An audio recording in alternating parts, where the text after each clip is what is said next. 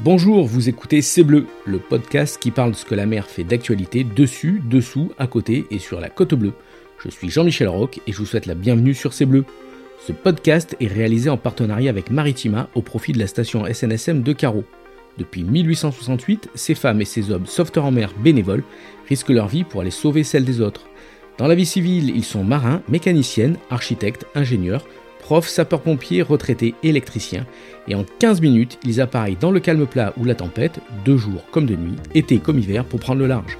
Alors soutenez-les en faisant un don sur station-snsm.caro.org ou en venant les rencontrer sur le port de Carreau. En soutenant par vos dons les sauveteurs en mer de la station de Carreau, vous participez à écrire la grande histoire du sauvetage en Méditerranée et sur la côte bleue. Bonjour, bonjour à toutes et à tous. Bienvenue sur euh, C'est Bleu. Alors aujourd'hui, nous allons parler économie et environnement. Et pour cela, nous nous sommes accueillis euh, par Florent Cassegrain, le directeur de Casse Marine Enlèvement, une société spécialisée dans la filière de la déconstruction des bateaux de plaisance et la seconde vie des pièces détachées marines. Florent, bonjour. Bonjour. Bienvenue sur C'est Bleu. Merci d'accueillir les auditeurs de C'est Bleu. Merci de nous recevoir ici à Carry-le-Rouet.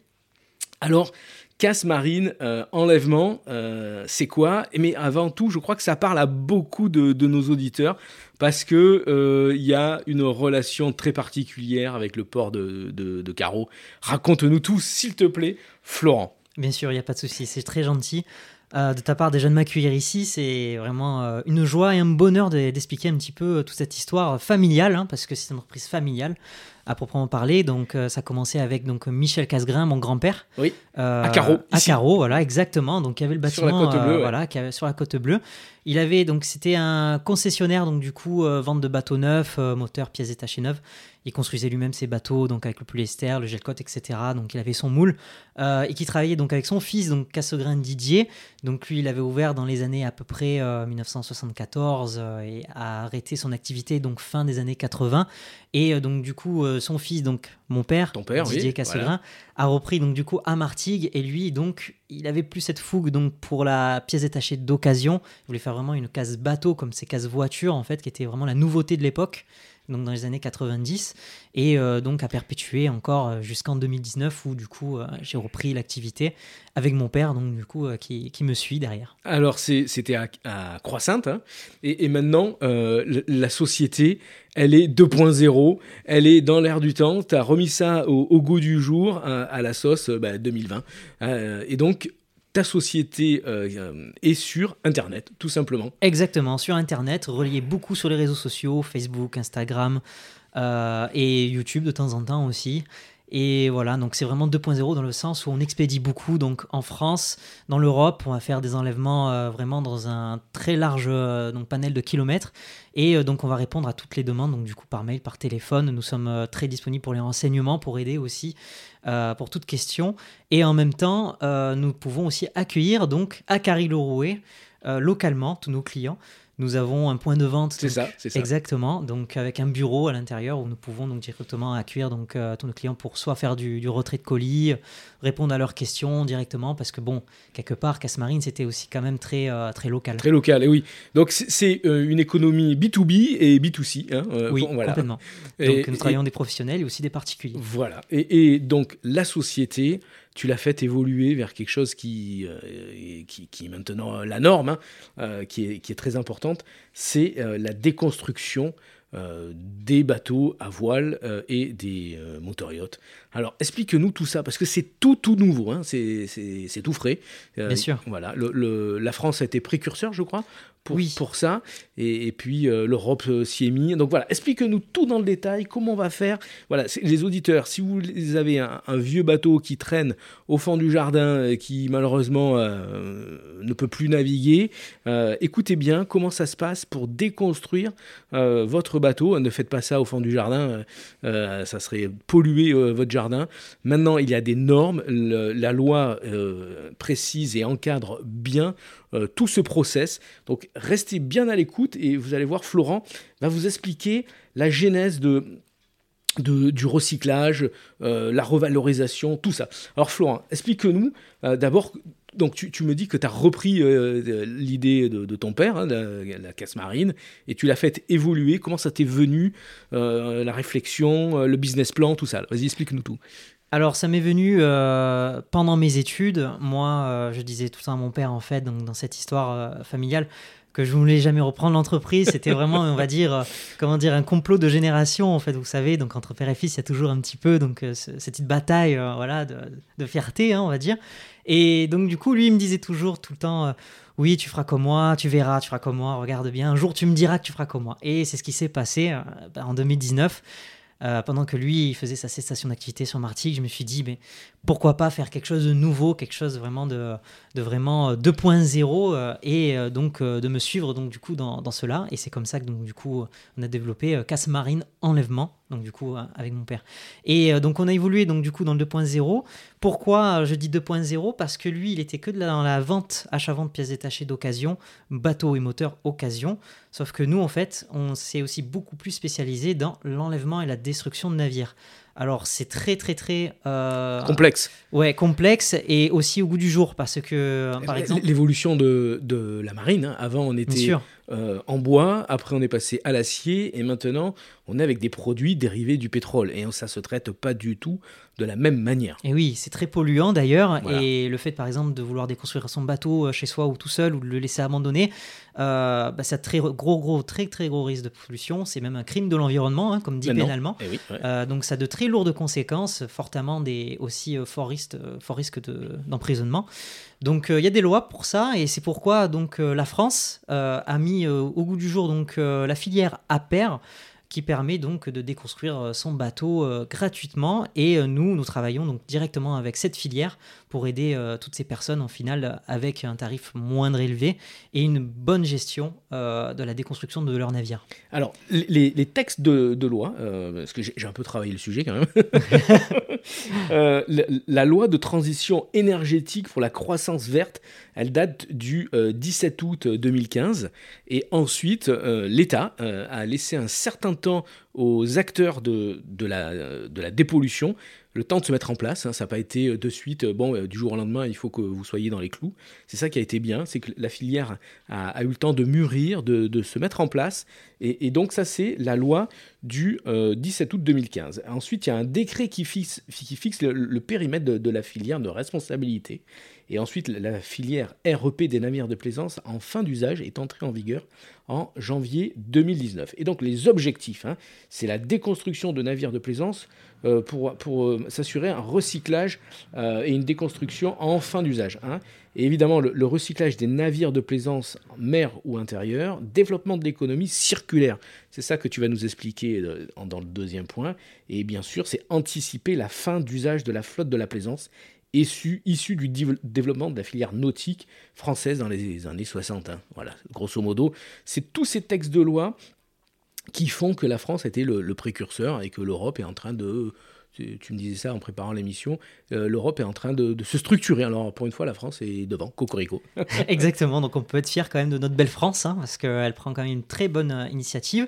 Euh, donc ça permet vraiment de faciliter la déconstruction de navires qui sont pavillons français, je préfère préciser, car par exemple les pavillons belges ou allemands qui vont venir sur le territoire français ne pourront pas bénéficier donc de ces régimes à pair et donc devront être déconstruits avec un prix forfaitaire donc de déconstruction ça va s'harmoniser, ça va s'harmoniser sous pavillon européen, mais ça prend un certain temps. Et donc, la filière APER, euh, c'est quoi? C'est euh, l'association pour la plaisance éco-responsable.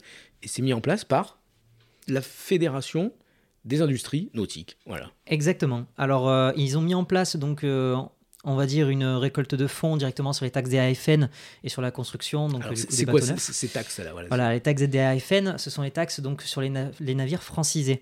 Donc un navire qui est, navire qui est francisé, qui possède un ou deux moteurs ou trois moteurs ou plus. Quand on achète son bateau. Exactement, quand on achète son bateau, va payer, donc le détenteur de ce bateau va payer tous les ans cette taxe d'AFN. C'est ça. Euh, et donc euh, cette partie de fonds, on va dire, qui va verser à l'État, va contribuer donc à fournir les fonds pour déconstruire un bateau directement vers les centres de tri et de recyclage. C'est la même chose quand on achète un réfrigérateur, un micro-ondes, euh, une chaîne IFI. Maintenant, il y a une petite taxe.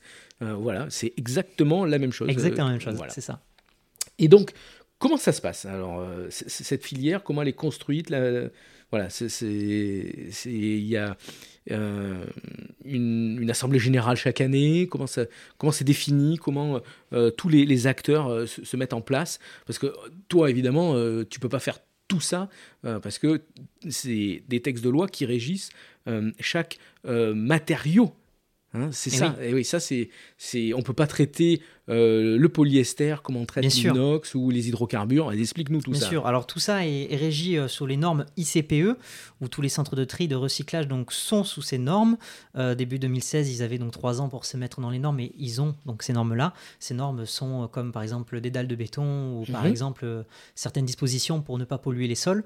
Et euh, grâce à cela, nous pouvons donc mettre à disposition donc la déconstruction des navires. Et eux, donc du coup, va être, euh, vont être pardon, la phase finale de euh, tout ce fil conducteur pour déconstruire son bateau. Il y, a un cahier des charges Il y a quelque chose de précis alors oui, le cahier des charges, ça va être du côté donc du coup de l'association APER et des centres de tri. En fait, l'association APER va faire juste tout simplement un appel d'offres vers euh, toutes les entreprises qui vont euh, être partenariat directement avec eux. Donc toutes les, tous les centres de tri et de recyclage. Je peux euh, par exemple en énumérer quelques-uns comme Epure ou Daddy Group, mhm. que nous travaillons avec eux, que nous sommes partenariat avec eux. Et nous, en fait, où nous sommes, nous sommes à l'avant, donc du coup, de ce fil conducteur. Nous, en fait, nous allons dire à tout le monde que nous faisons donc les dossiers pour eux, donc pour de ce régime-là à pair et que nous allons donc nous occuper de toute la gestion de la déconstruction, du transport de votre, de votre bateau, de tout ce qui est grutage, dématage, réemploi du matériel sur le bateau, etc. etc. D'accord. C'est pour quel type de bateau? Quelle taille de bateau? Alors, euh, quelle taille de bateau? Ça va du plus petit bateau, par exemple 3 ou 4 mètres, jusqu'à 24 mètres. Jusqu'à 24 mètres, d'accord. Donc là, on est dans le moteur yacht. Hein. Oui, alors après, c'est des dossiers très lourds quand même, parce que quand on arrive, par exemple, au-dessus déjà de 12 ou 13 mètres, ça dépend dans quel centre de tri on tombe. Des fois, il y a vraiment des dispositions à prendre. Et c'est pourquoi que je disais que c'était une bonne initiative, donc du coup que l'État ait fait cette association, donc du coup de la paire, euh, car la déconstruction est gratuite. Cependant, tout ce qui est transport, grutage, euh, par exemple gestion du dossier, ne va être à la charge du client et qui est donc pas encore prise en charge par l'association la, APER. D'accord. Donc les étapes, hein, pour, pour que tout le monde comprenne, euh, quand vous avez un, bateau en, fin de vie, euh, il y a des étapes administratives, hein, le désarmement, donc ça c'est toi qui, gères avec euh, tous les, autres fournisseurs, hein, on va dire ça comme ça, tous les autres fournisseurs qui sont autour de toi. ça c'est la partie administrative. Ensuite il y a la partie dépollution, élimination des, des déchets dangereux, donc ça c'est le deuxième point. la déconstruction et le déchiquetage et la valorisation, alors ça c'est le plus spectaculaire, hein, c'est la fameuse grue euh, euh, qui vient mâcher. ça, c'est malheureux pour, pour, les bateaux. Mais bon, les bateaux euh, ont tous une vie, hein, comme nous.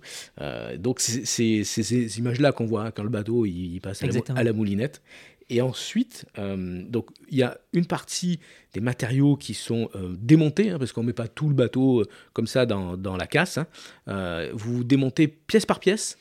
Alors, vous, triez catégorie par catégorie? Alors c'est ça. Alors nous en fait, justement comme euh, nous sommes euh, en premier lieu, on va dire dans le fil conducteur de la déconstruction, nous allons proposer plusieurs solutions en fait à notre client. Donc par exemple, si le bateau euh, n'a pas forcément de problème lié à la justice, par exemple de vente aux gens chers, des choses comme ça, donc qui n'est pas bloqué et par obligation de déconstruction, en fonction du matériel qu'il y a à l'intérieur, nous pouvons par exemple proposer au client de soit faire une reprise du bateau pour ensuite ne pas le déconstruire, ensuite le réemployer mm-hmm. entièrement ou bien déconstruire la coque et ensuite récupérer le matériel à l'intérieur, donc que ce soit moteur, accastillage euh, et toutes les pièces aux alentours de la coque, puis ensuite détruire la coque nue, ce qui permet en fait de faire un réemploi, donc du coup de la seconde vie, la seconde main, donc du coup pour toutes ces pièces. C'est la revalorisation. Exactement. Et donc nous, nous allons donc procurer un premier devis sans ce réemploi de pièces, donc du coup à ce client. Et ensuite, nous allons proposer un second devis avec la réduction évidemment donc de tout ce réemploi par rapport à ce matériel que nous allons pouvoir fournir nous à nos clients de notre côté. D'accord. Et le quatrième et dernier point, c'est la désimmatriculation d'un bateau. C'est ça. Après ce, stade-là, euh, bah, le bateau n'existe plus sur le papier euh, ni euh, réellement physiquement. Exactement. D'accord. Et pour se donner une petite idée, euh, ça coûte combien pour, euh, par exemple, détruire complètement, donc trier, hein, faire le tri de, ce qu'on peut récupérer ou pas, euh, casser la coque pour un bateau, aller 5-6 mètres, un, bateau pêche-promenade, comme on en trouve beaucoup chez nous. Un bateau de cette taille-là, euh, des années 70, ça coûte à peu près combien Alors, c'est pas évident, parce que nous, en fait, on va agir sur toute la France et l'Europe pour les enlèvements et destructions. D'accord. par exemple, on pourrait très bien faire ça localement, ça pourrait coûter vraiment 0 euros, parce qu'on va par exemple reprendre de l'équipement et prendre en charge le transport, par exemple, et donc du coup, la personne n'aura rien à faire, juste un acte de vente à un euro symbolique. D'accord. ou bien, par exemple, c'est juste une coque nue, il n'y a rien récupérer. Donc du coup, il y a le transport à payer. Euh, et donc la gestion donc du coup euh, du dossier etc donc à mettre en place pour euh, détruire le bateau. Donc ça peut aller de 500 euros hors taxe à 3000 4000 euros hors taxe si vraiment on va dans le nord de la France ou bien autre part dans l'Europe. Donc c'est vraiment chaque type de bateau à son devis, à sa solution, à ah, son prix. C'est un dossier particulier. Hein. Oui, c'est ça. Et, aussi, est-ce que vous intervenez euh, quand l'État vous, vous demande de, récupérer un bateau qui malheureusement échoué euh, sur une plage? Comment ça se passe là? Alors comment ça se passe euh, On va faire venir quelques prestataires. donc c'est soit nous, nous pouvons directement mettre en œuvre un transporteur afin de transporter directement le bateau s'il n'est pas très voilà très petit bateau, voilà, petit bateau échoué très simplement sur la plage on le remet sur une remorque et c'est facile. Ça ça va c'est pas très compliqué. Là où c'est compliqué c'est par exemple euh, une péniche ah qui a pris l'eau, qui a coulé. Il va falloir donc euh, voir avec euh, des experts maritimes, voilà, des experts maritimes, des centres de tri, vraiment faire le tour, faire venir par exemple les ballons gonflables pour le faire remonter de l'eau, faire du renflouement, faire des gros convois exceptionnels, le ramener vers le centre de tri. Et c'est un métier. Ces hein. gestions, voilà, c'est un, métier. Un vrai métier. Hein. Voilà, c'est pourquoi je dis vraiment chaque bateau a sa solution et vraiment voilà, nous portons vraiment, on va dire le même temps et la même conviction donc pour chaque bateau pour trouver vraiment la meilleure solution possible et qui est le moindre coût en fait donc du coup au client et pour qu'on puisse faire un réemploi vraiment le plus possible donc du coup de pièces détachées euh. on va y venir on va y venir je, te posais cette question parce que nous il y, a, quelques temps à, la SNSM on, est parti chercher un, petit voilier qui dérivait et qui n'avait pas d'immatriculation euh, le propriétaire euh, contacté c'était l'ancien propriétaire donc il avait vendu et c'était un bateau un bateau fantôme voilà tout simplement abandonné un bateau abandonné un bateau qui, est parti en mer, euh, qui a lâché les amarres tout seul, euh, juste après un coup de sud-est. Et c'est vrai que ce bateau, bah, le dossier a un peu traîné, et puis finalement, euh, le bateau a été détruit. Voilà. Et eh oui. Mm. Voilà, donc maintenant on va parler du côté un peu joyeux, parce que même si le bateau est, détruit, il y a quand même des, pièces qui, euh, qui sont euh, revalorisées, qui ont une seconde vie. Et là, on touche à la partie environnement, puisque euh, de l'inox peut être fondu, mais avant l'ultime étape, on peut réemployer des barres de flèche, du bastingage, voilà. Et donc ça, c'est l'activité, grosso modo, de ton père hein, et de ton grand-père, mais version 2.0. Et tu me disais que tu expédies et tu as des clients euh, du, donc du B2B et du B2C de partout euh, en Europe. Quoi. Exactement. Et tout se fait par Internet Tout par Internet. comment ça se fait? Il y a un catalogue, il y a, ou non, c'est euh, en fonction des arrivages, vous faites une promotion sur Internet? Alors, nous, en fait, on va mettre tous nos produits en ligne directement. C'est une boutique en ligne. Waouh. Les gens vont donc aller à l'intérieur, donc voir tout ce qui est référencé et vont taper sur leur barre de recherche, par exemple, ce qu'ils recherchent et vont trouver leur pièce pour ensuite la commander si elle est encore en stock. Nous, ensuite, on l'expédie tout simplement et ensuite donc euh, voilà pourront l'utiliser le réemployer donc le remettre sur leur euh, sur leur bateau après c'est quelque chose de très compliqué. Euh, ce métier hein, je parle parce que on se dit oui c'est des pièces d'occasion. C'est un peu comme si un particulier par exemple avec des pièces d'occasion et revendait à quelqu'un d'autre. Donc c'est assez facile. Mais c'est assez compliqué dans le sens où dans la mécanique parce que l'on fait beaucoup de pièces moteurs mhm. on n'est pas dedans quand je dis ça, euh, pas dedans, c'est-à-dire on n'est pas dans la mécanique, ce qui fait qu'il faut vraiment bien connaître ces pièces, vraiment toutes les marques, tous les modèles. Donc en fait, on n'est pas comme les concessionnaires Yamaha, par exemple, Mercury, Honda. On a vraiment une connaissance sur tout le panel de toutes les marques pour éviter en fait d'envoyer une pièce qui en fait n'est pas en état voilà et vous savez qu'elle sera défectueuse dans quelques voilà, temps. vous préférez la détruire. voilà. et donc du coup c'est un métier à risque. Ce qui fait qu'il faut vraiment connaître bien son métier pour éviter vraiment ce, ce genre de, de drame ah bah avec deux, deux, générations qui te précèdent euh, voilà. je pense que voilà vous suis avez très bien entouré. vous avez le, le, background pour ça. Bon mais c'est bien. Donc ça veut dire qu'il y a des, des, pièces qui ont une deuxième vie euh, d'un premier bateau euh, un peu comme un cœur ou un rein sur euh, une personne malheureusement décédée et qui euh, est euh, transplantée sur une autre personne. C'est une bonne initiative, ça. Ça, c'est bien, ça. Bon, bravo, bravo. Merci. Voilà, donc euh, ça c'est euh, le premier métier de, enfin le métier historique hein, de, casse euh, marine enlèvement. Et maintenant vous avez, on va parler d'un autre petit sujet. Hein. je pense que tout le monde a bien compris comment se passe la destruction et la revalorisation d'un bateau en fin de vie. Mais vous sauvez aussi des bateaux historiques et des bateaux qui ont eu une belle vie et surtout des propriétaires un propriétaire célèbre. Complètement. complètement. Alors, vous êtes lancé aussi dans, dans, ce... Dans une histoire complètement loufoque. Complètement folle. On peut le dire comme ça, oui. Alors, en fait, ça a commencé euh, par euh, le maire de Carré-Loroué, oui. euh, donc Monsieur Francis Carpentier, oui qui nous a appelé et qui était assez embêté parce que euh, il se retrouvait donc avec le bateau de, de Fernandel. Euh, mhm. euh, donc, de Fernandel, voilà. le, bateau de.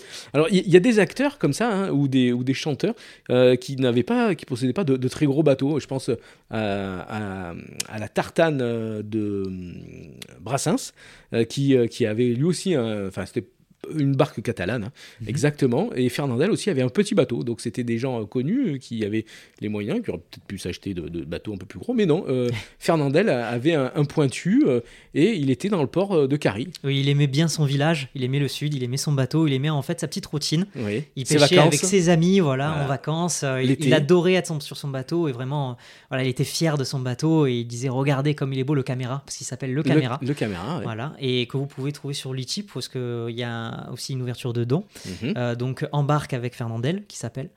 Et Alors ce bateau, il en est où? Il a été sauvé? Il est en train d'être sauvé Alors il a été sauvé. dans un premier temps, en fait, il a failli couler. Oula Après, donc Fernandel est décédé euh, dans les années 70, euh, si je ne, m'abuse. et le bateau a été revendu, je suppose. C'est ça. Alors il y a eu deux propriétaires avant. D'accord. Et il y a eu quelques problèmes, en fait, qui se sont posés quand on a récupéré le bateau pour le rénover. C'est que la C'est un bateau en bois, ça hein? Voilà, c'est un, bateau, en bois. En bois, ouais, complètement d'origine, un bateau catalan, voilà, construction amateur. Euh, avec la petite quille en bout. Et, euh, et, donc la cabine a été complètement changée par euh, l'un des deux premiers propriétaires. Il ce a qui été fait stylisé donc. Voilà, mais ça a été complètement changé, mais pas du tout d'origine. En fait, c'était du contreplaqué, c'était pas du bois marine, ce qui fait qu'en fait, il fallait vraiment tout retaper, en fait, enlever cette carcasse en fait au-dessus pour vraiment le rénover et pour vraiment redonner toute sa splendeur. Une restauration de fond. Complètement de fond, oui. Alors il a fallu restructurer le bois, mhm. donc de, de, de, tout le bas de la coque en fait, hein, du bateau. Euh, et euh, ce bateau donc a pour but d'être rénové et être sur décoration en fait à la, dans la place euh, publique de Caril-Rouet.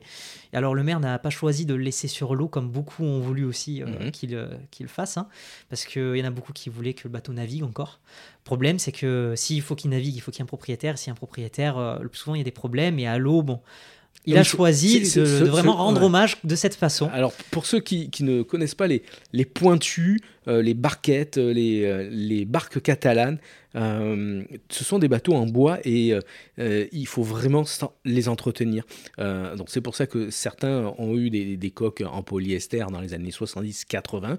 Ils avaient le, même format pour des questions d'entretien. Parce que ces bateaux-là, il faut les chouchouter, il faut les bichonner. L'été, par exemple, il faut mettre des toiles de jute imprégnées, mouillées sur les bateaux parce que ce sont des bateaux en bois, hein, comme des, bateaux en acajou euh, avec des, vernis euh, magnifiques. Ces bateaux de travail, les pêcheurs, les, les martégots, les gens de, de la côte bleue les utilisaient tous les jours, les entretenaient avec amour parce que c'était leur, ils s'en servaient toujours, hein, c'était eh leur, leur, outil de travail et ils étaient souvent fabriqués avec des bois précieux en plus, parce que ça tenait bien la mer.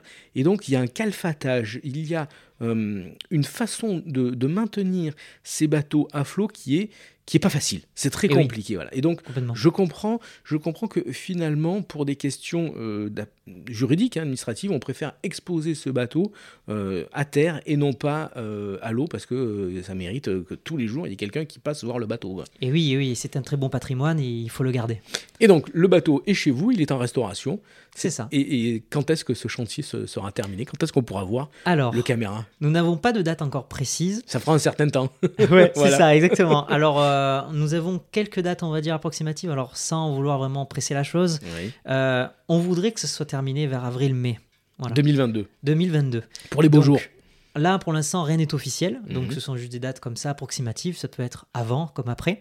Euh, là, pour l'instant, nous sommes en train de refaire la cabine d'origine et nous allons refaire bien la coque, donc du coup, euh, de l'extérieur pour pas que ça prenne l'eau, des choses comme ça. Comme ça va rester vraiment à terre. Il faut vraiment qu'il y ait le moins de problèmes possible et pour que ça dure bien facilement 20 ou 30 ans euh, sur la place publique.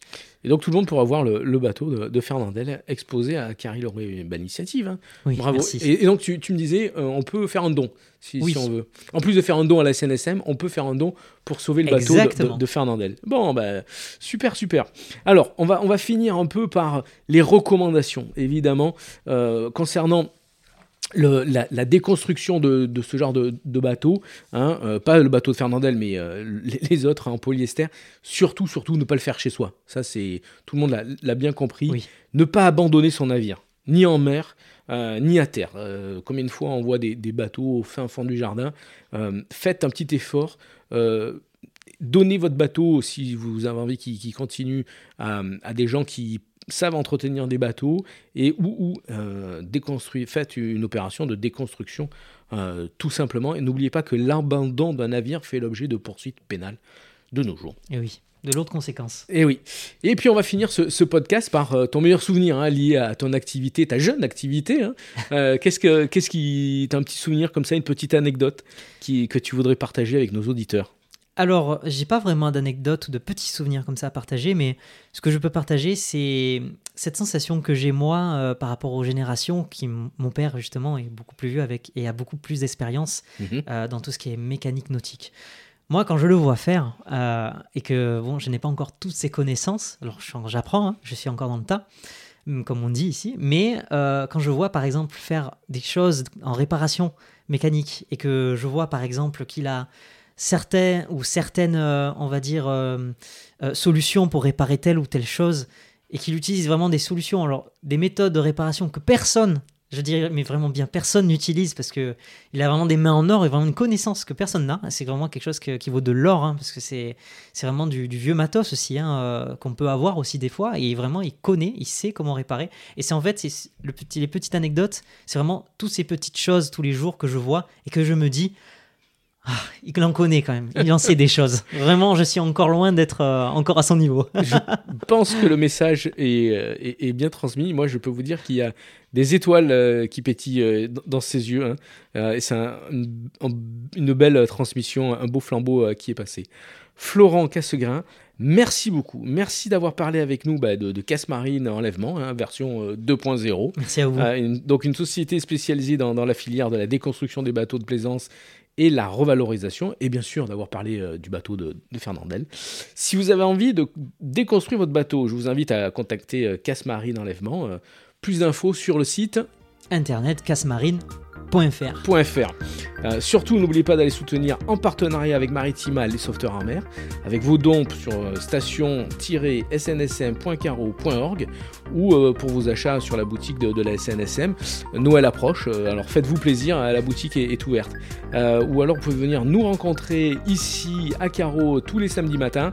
on est là, on est installé juste à côté du marché aux poissons. Si vous nous avez suivis jusque-là, merci à vous. N'hésitez pas à commenter ce podcast sur les réseaux sociaux. On partage nos idées, euh, on discute de tout, si ça vous a plu, si c'est bien et même pas bien. On est à votre écoute. On reste en contact par l'email snsm.caro.gmail.com. N'hésitez pas non plus à nous faire part de vos idées d'actualité en rapport avec la mer, ici sur la côte bleue, entre l'Estac et la Vera. On se retrouve dans 15 jours pour un nouveau podcast de C'est Bleu avec un nouvel invité. Florent, merci et bon vent Merci, bon vent. Au revoir, ciao ciao. Au revoir.